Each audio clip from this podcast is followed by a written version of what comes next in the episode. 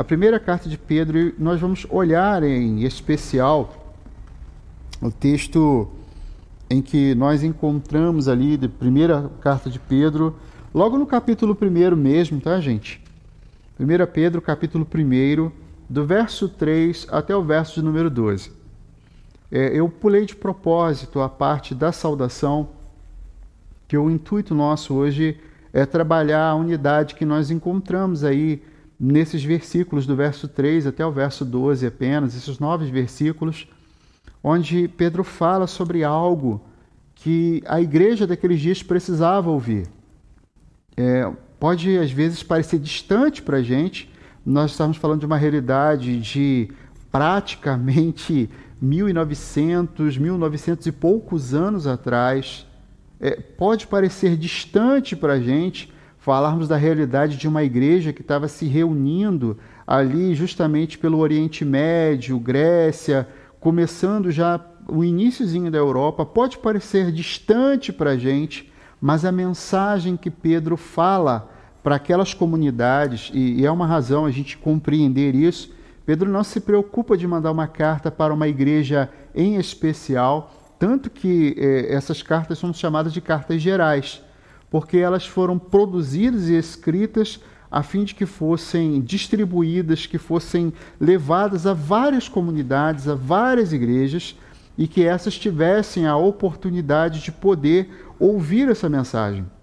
Pedro não vivia em dias de pandemia de coronavírus, ele não vivia a realidade é, da política polarizada do Brasil, mas Pedro vivia dias difíceis e a igreja daqueles dias também onde, vi, onde viam claramente a perseguição que acontecia contra a Igreja de Jesus Cristo, onde assistiam à questão de impostos muito altos, de corrupção política dentro do Império Romano, de gente que teve que abrir mão de casa, de família, de gente que perdeu muita coisa, que perdeu emprego, que perdeu ganhos, que perdeu casa, que perdeu família. E para essas pessoas que de repente estavam com seus corações transtornados, abatidos. É, lembra um pouco algumas pessoas hoje em dia, que apesar de estarem né, na realidade de 2021, ainda se sentem perseguidas, ainda vivem a realidade de estar com seus corações abatidos porque perderam casa, porque perderam família, porque perderam seus ganhos, porque perderam seus empregos ou a sua independência financeira. E da mesma forma que a palavra que Pedro traz àqueles irmãos lá no primeiro século, eu quero trazer para todos nós essa noite. E eu, quando eu falo todos nós, é porque eu quero me incluir nisso.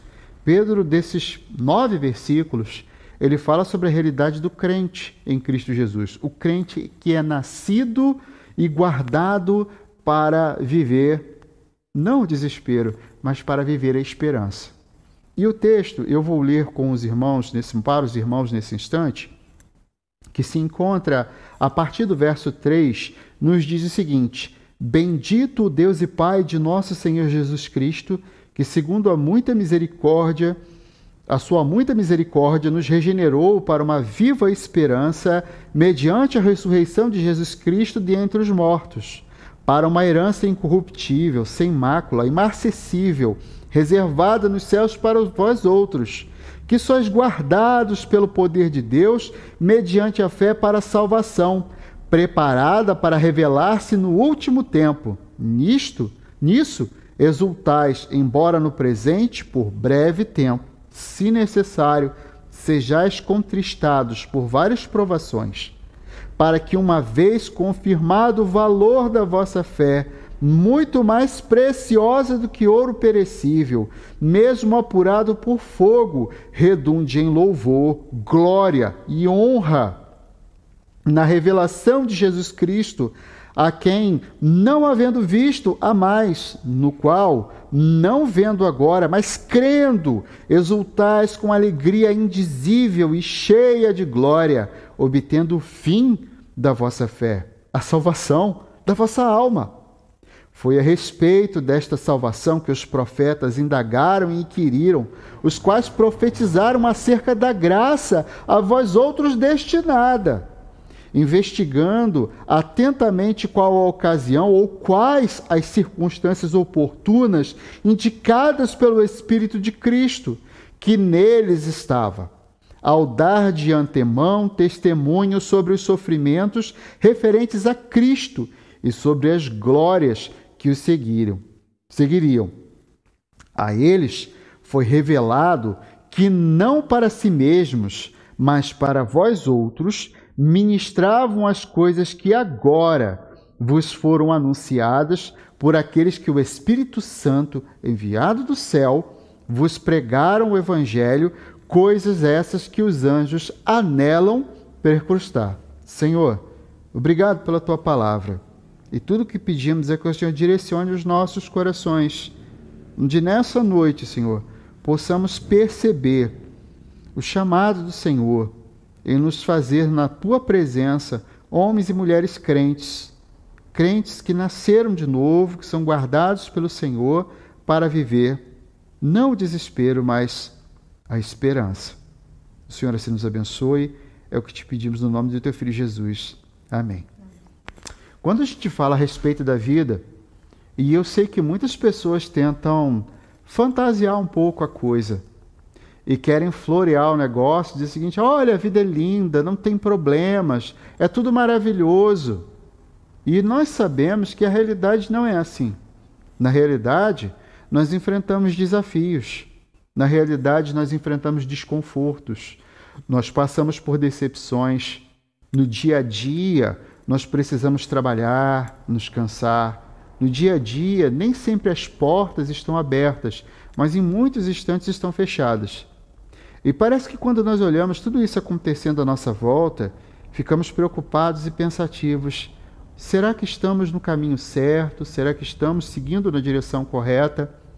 Porque criou-se uma ideia fantasiosa, e é fantasiosa, é errada e é mentirosa, que ser crente significa viver a vida como se não existissem problemas.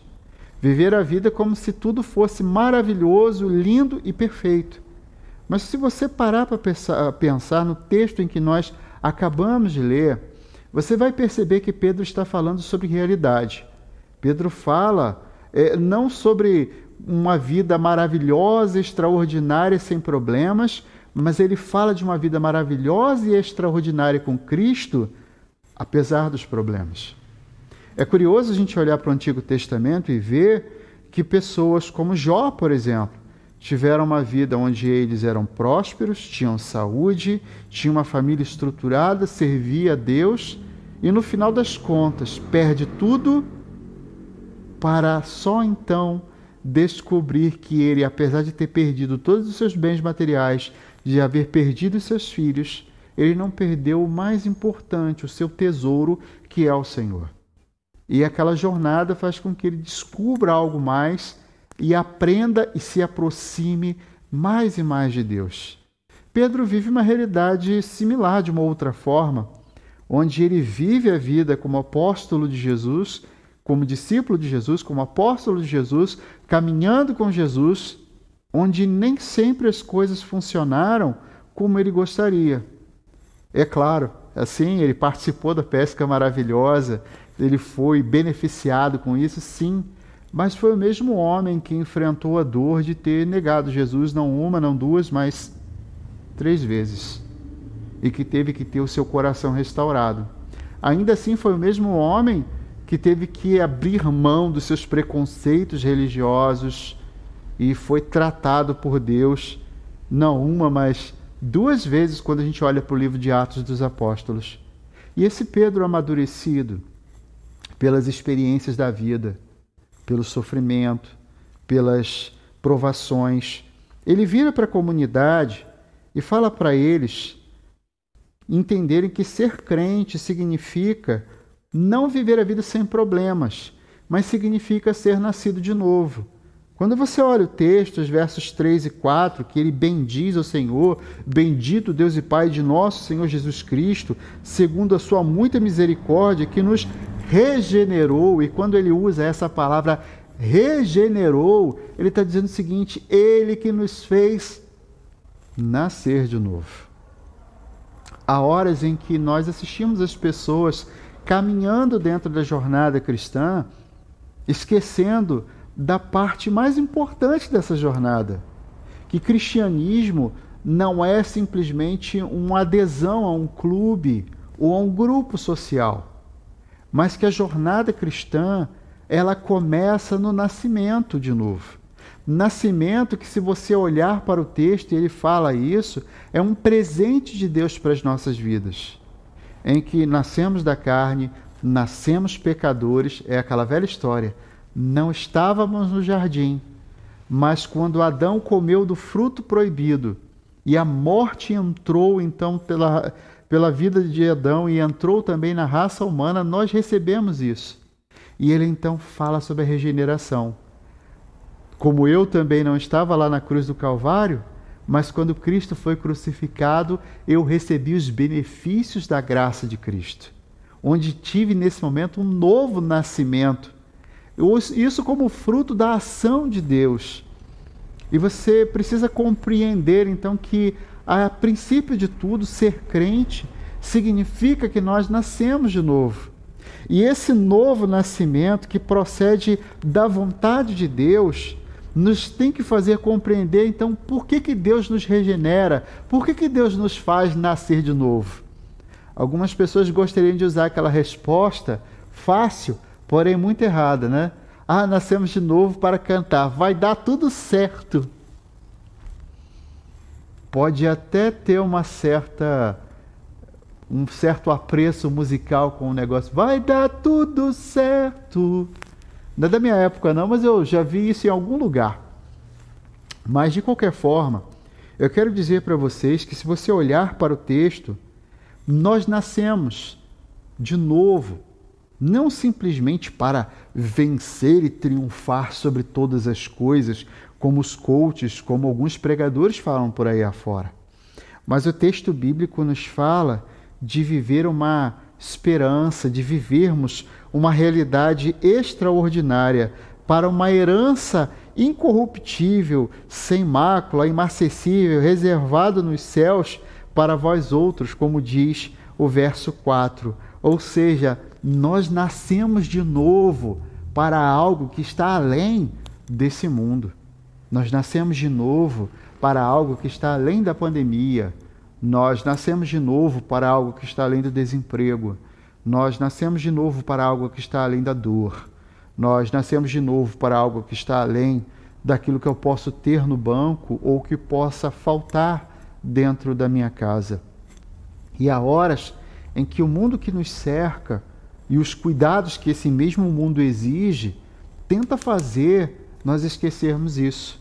Que Deus nos chamou, que Deus nos criou, que Deus nos regenerou para o céu. E Pedro, nesse momento, vira para aquela igreja daqueles dias e, e, e começa a, a, falar justamente sobre isso. E, e eu acho muito interessante ele, em todo o tempo, se preocupar em falar que tudo isso está ancorado na pessoa de Jesus.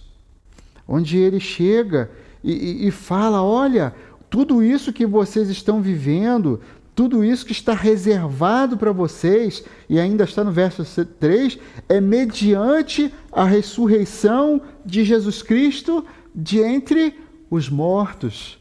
Ele fala para a gente nesse momento que o que nos leva a compreender que nascemos de novo. E a nós entendermos isso é que Jesus ressuscitou para nós justamente vivermos esse privilégio de nascermos de novo.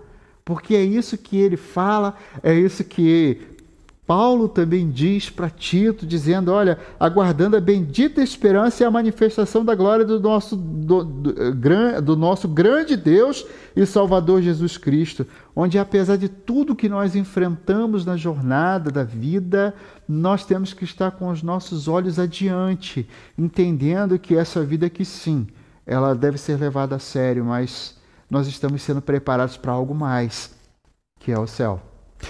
Segunda coisa que você vai perceber, o texto falando para a gente essa noite, é que não só eu e você fomos regenerados, não só eu e você como crentes, nascemos de novo, porque o crente é nascido de novo. E se ele não é nascido de novo, então, meu irmão, ele definitivamente não é crente, ele é qualquer outra coisa. Ele é simpatizante, ele é amigo do evangelho, ele de repente curte a moda gospel, mas ser crente significa ser nascido de novo.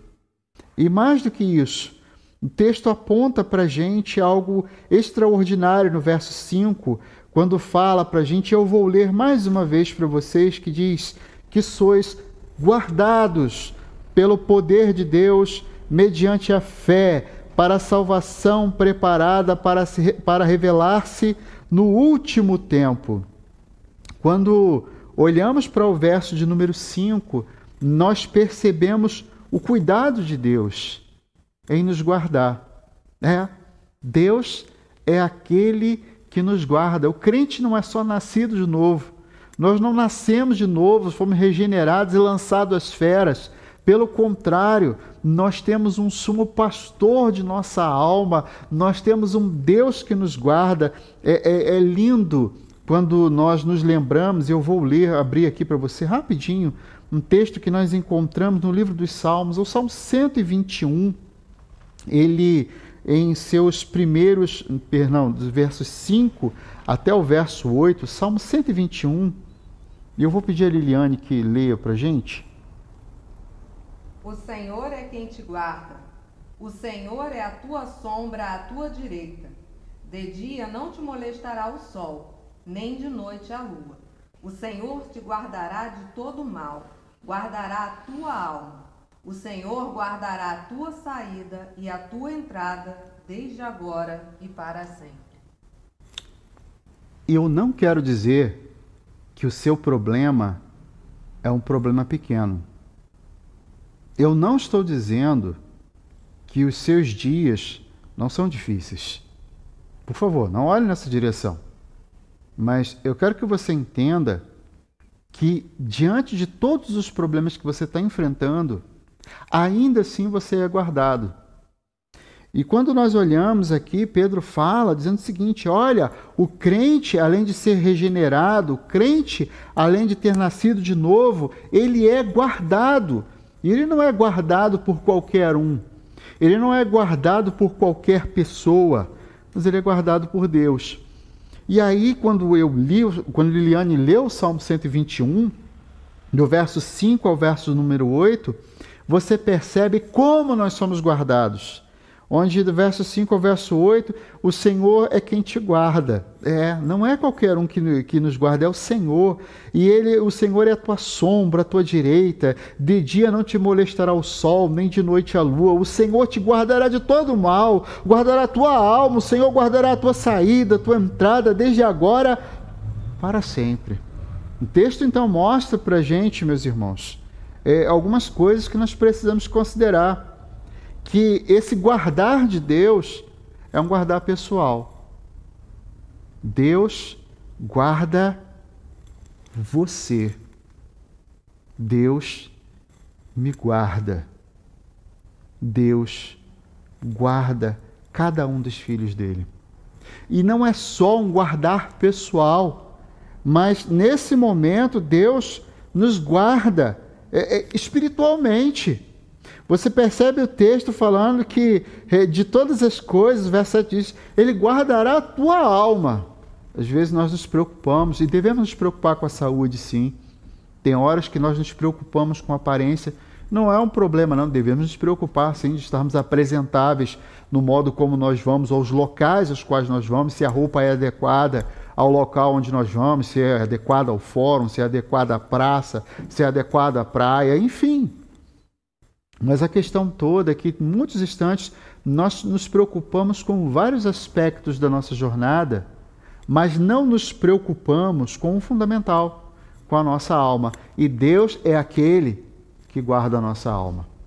Deus é aquele que guarda a nossa alma e guarda ininterruptamente, ou seja, em todo o tempo. Você percebe o texto falando sobre isso. O texto nos mostrando que é de forma infalível, de forma completa. É guarda na entrada, guarda na saída. E quando falo isso, o texto não é um texto de triunfalismo dizendo que problemas não acontecem. O texto está dizendo que, apesar de todos os problemas que vivemos no dia a dia, Deus é aquele que continua nos guardando. Então, mesmo quando enfrentamos os nossos problemas, nós temos que compreender aquilo que a Bíblia nos diz: que Deus é aquele que nos guarda. O crente é nascido de novo. O crente é regenerado. Mas o crente é guardado e é guardado por Deus. E tem horas que nós ficamos tentando nos proteger, nos preocupando com tantas proteções. Sim, continue com medidas de higiene, distanciamento social, lavagem de mãos, tá? Use o álcool gel quando você estiver na rua, use máscara, cuide de si mesmo, cuide do outro, mas mais do que isso, compreenda que apesar de todas as coisas, apesar de você estar cuidando de você mesmo, Deus é aquele que também cuida de você. E talvez hoje você tenha olhado alguma coisa no seu dia a dia e pensado consigo mesmo: puxa, né? Eu estou sozinho, olha, aconteceu uma coisa tão ruim. Deus se esqueceu de mim. Não, o texto bíblico diz para gente que Deus é aquele que não se esquece. Deus é aquele que infalivelmente, na entrada e na saída, Deus é aquele que nos guarda. Deus é aquele que se posta a nossa é a sombra, né? A nossa direita. É aquele que está para nos amparar como guardião, como protetor.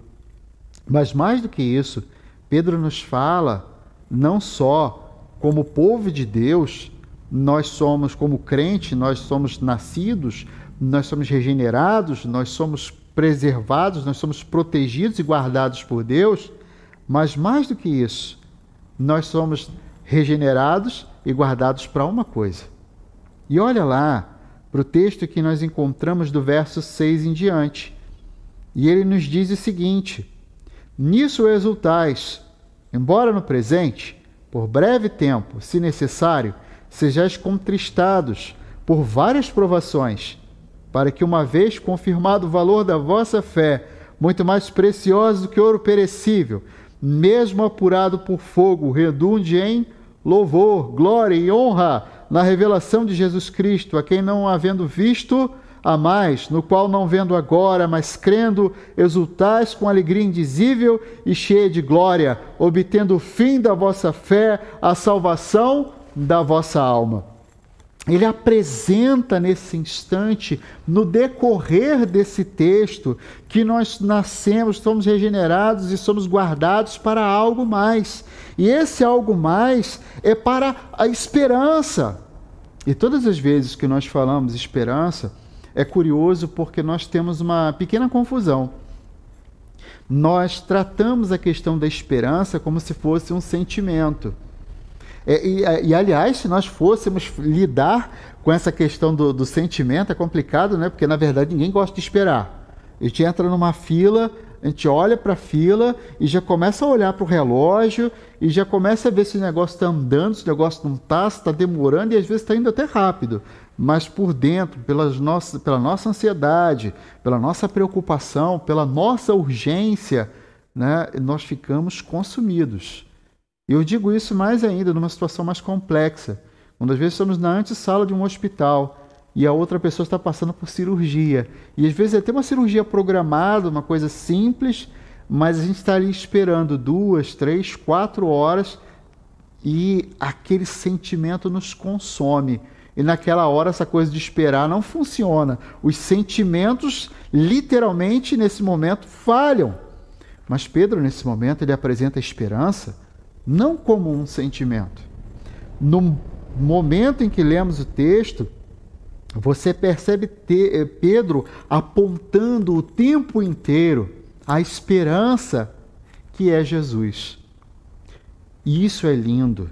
Porque quando a nossa esperança é Jesus, não é como o nosso sentimento, que é volátil, não é como o nosso sentimento, que é passageiro, que é inconstante, mas é justamente a nossa esperança é Cristo, que é eterno, que é imutável, que é constante, que não se consome. E é isso que Pedro fala nesse instante, dizendo para a igreja: olha, eu quero que vocês se lembrem nesse momento disso, de que vocês foram criados por Deus para viver essa esperança que é Cristo, onde essa esperança nos leva a compreender que nós passamos por algumas questões que ele vai falando no texto. Não sei se você parou para prestar atenção, mas quando eu comecei a ler o texto do verso 6, eh, Pedro usou uma linguagem que, que parece que não combina com o que ele está falando. Ele fala sobre esperança, ele fala sobre Cristo e ao mesmo tempo ele fala sobre provações. Não é isso que o texto diz? Não. O texto não está falando simplesmente provações. Se você olhar com calma, nisto exultais no presente, por, é, no presente, por breve tempo, se necessário, sejais contristado por. Olha o que diz a versão revista e atualizada: várias provações. E se você não gosta de uma provação, e se eu não gosto de uma provação, o texto diz para gente que o negócio é diversificado. É que o negócio é um combo, é igual o McDonald's, né? O cidadão vai lá e ele pode escolher o combo, né? O refrigerante, a batata, o hambúrguer, a sobremesa, é o combo. E a vida é assim, meu irmão. A vida tem horas que as provações vêm em combo. Né? Como se não bastasse um problema de saúde, vem um problema financeiro, como se não bastasse uma a adversidade financeira vem um problema emocional, como se não bastasse um problema emocional, vem uma questão complicada em relação aos relacionamentos. Enfim, nós vamos perceber que às vezes as coisas vêm como se literalmente por atacado elas viessem para as nossas vidas. E é disso que Pedro fala nesse momento, dizendo para a igreja compreender que nisto Cristo Jesus é maior do que os vários problemas que nós possamos enfrentar. E apesar dele trazer essa notícia tão ruim, que as provações, que os problemas são vários, que existem vários tipos, ele tem uma notícia muito boa. Onde ele fala: no presente, por breve tempo. E por breve tempo você talvez esteja olhando no seu relógio e dizer: olha, a provação que eu estou enfrentando tem mais de um dia, tem mais de uma semana, tem mais de um ano, tem mais de dez anos, tem mais de. Uau! Tem mais de 30 anos. Pedro está falando nesse momento que a provação que eu e você enfrentamos, ou as provações que eu e você enfrentamos, elas vão passar. Ele fala que são passageiras. Ou seja, a tristeza pode durar uma noite, a tristeza pode durar um tempo, mas a alegria vem pela manhã. Pedro fala da certeza de que a alegria vai se revelar nas nossas vidas e ele aponta essa realidade, mostrando aos nossos corações, ao coração da igreja daqueles dias, que tudo isso, essa esperança que motiva que conduz o coração da igreja, apesar das provações, apesar dos problemas, apesar das dificuldades, é Cristo Jesus. E você talvez chegue em algum momento da sua vida e fale: Eu não aguento mais. Tem horas que eu falo isso também. Homens de Deus já falaram isso, já chegaram e disseram: Senhor, isso está me deixando. Uau! No meu limite. E parece que não temos mais forças. Mas apesar disso, precisamos compreender que não há nada que Deus traga sobre as nossas vidas que seja maior do que as nossas forças. Mas mais do que isso, isso uma hora vai passar. Pedro ainda continua falando que toda essa realidade dessas provações, elas são necessárias na nossa vida porque elas mexem conosco e elas trabalham a nossa fé, onde justamente a nossa fé é refinada eu acho muito, eu lembro disso muito da minha professora de escola dominical, a Laí. Foi minha professora de catecúmenos. E quando ela foi ensinar sobre oração, ela virou e disse: "Olha, não peça em suas orações para Deus te dar fé, porque fé é fruto de provação. Porque quanto mais Deus prova a vida da pessoa, mais oportunidade essa pessoa tem de exercer a fé. Quanto maior a provação, maior é a necessidade de uma postura de fé mais arrojada. E aqui você encontra Pedro falando exatamente assim: olha, eu quero dizer para vocês que a aprovação ela existe na vida do crente, não é para consumir, não é para destruir ele, mas é para apurar a fé que está no coração dele. E apesar disso ser então necessário na nossa vida, e apesar disso nos entristecer, porque nos entristece, eu gosto muito de me lembrar no momento das aflições aquilo que João fala para gente lá em Apocalipse capítulo 21, verso 4. Todas as pessoas, todas não, boa parte das pessoas olham para o livro de Apocalipse como se fosse algo triste e algo terrível, mas é algo lindo e glorioso. E o livro do Apocalipse, ele no verso 4 do capítulo 21 diz: Ele enxugará dos olhos toda lágrima, e a morte já não existirá, e já não haverá luto, nem pranto, nem dor, porque as primeiras coisas passaram. É exatamente esse sentimento que eu tenho quando eu lembro desse texto. É exatamente esse sentimento que eu tenho quando eu leio esse texto de alívio. Que saber que o problema de saúde que eu tenho hoje, uma hora, ele vai passar. Nem que seja na outra vida.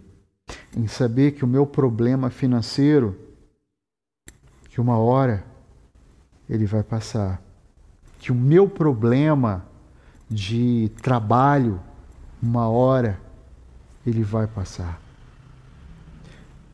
E não eu, Andrei, mas a Bíblia diz isso para mim e diz isso para você, que uma hora tudo isso passa. Em que haverá um momento em que será enxugada não uma ou duas lágrimas, mas toda lágrima e a morte já não existirá, e já não haverá luto, nem pranto, nem dor, porque as primeiras coisas já terão passado.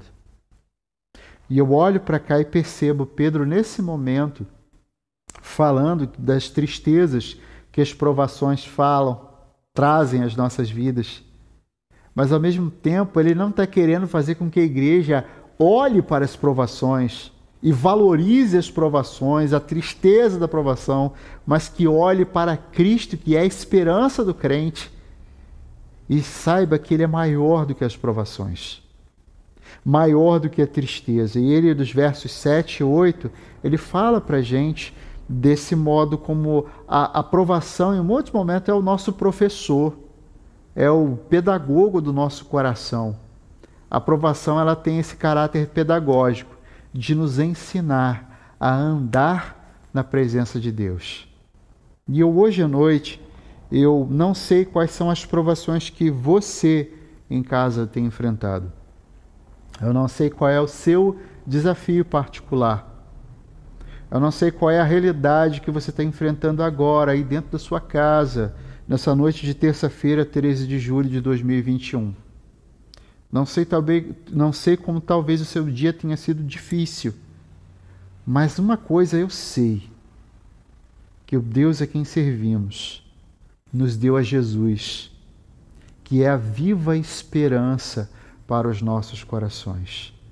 Porque eu e você, que somos crentes em Cristo Jesus, somos crentes nascidos de novo, guardados por Deus e crentes que são preparados pelo Senhor a viver a esperança. E essa esperança não é um sentimento, mas essa esperança é o próprio Senhor. Eu quero que você traga a sua mente nesse momento a sua aprovação. Que você traga a sua mente nesse instante, ao seu coração, a sua tristeza, a sua dor, a sua perda. Mas mais do que isso, eu quero te convidar a, nesse mesmo instante a fazer como a igreja aqui foi chamada a fazer, a trazer o seu coração e a sua mente a glória de Cristo, a trazer a sua mente aquilo que a Bíblia nos mostra que Jesus ressuscitou, que Ele é a nossa viva esperança de que tudo que vivemos aqui e agora é passageiro. Que tudo que vivemos aqui e agora, por mais difícil que seja, não é tão grande quanto Ele.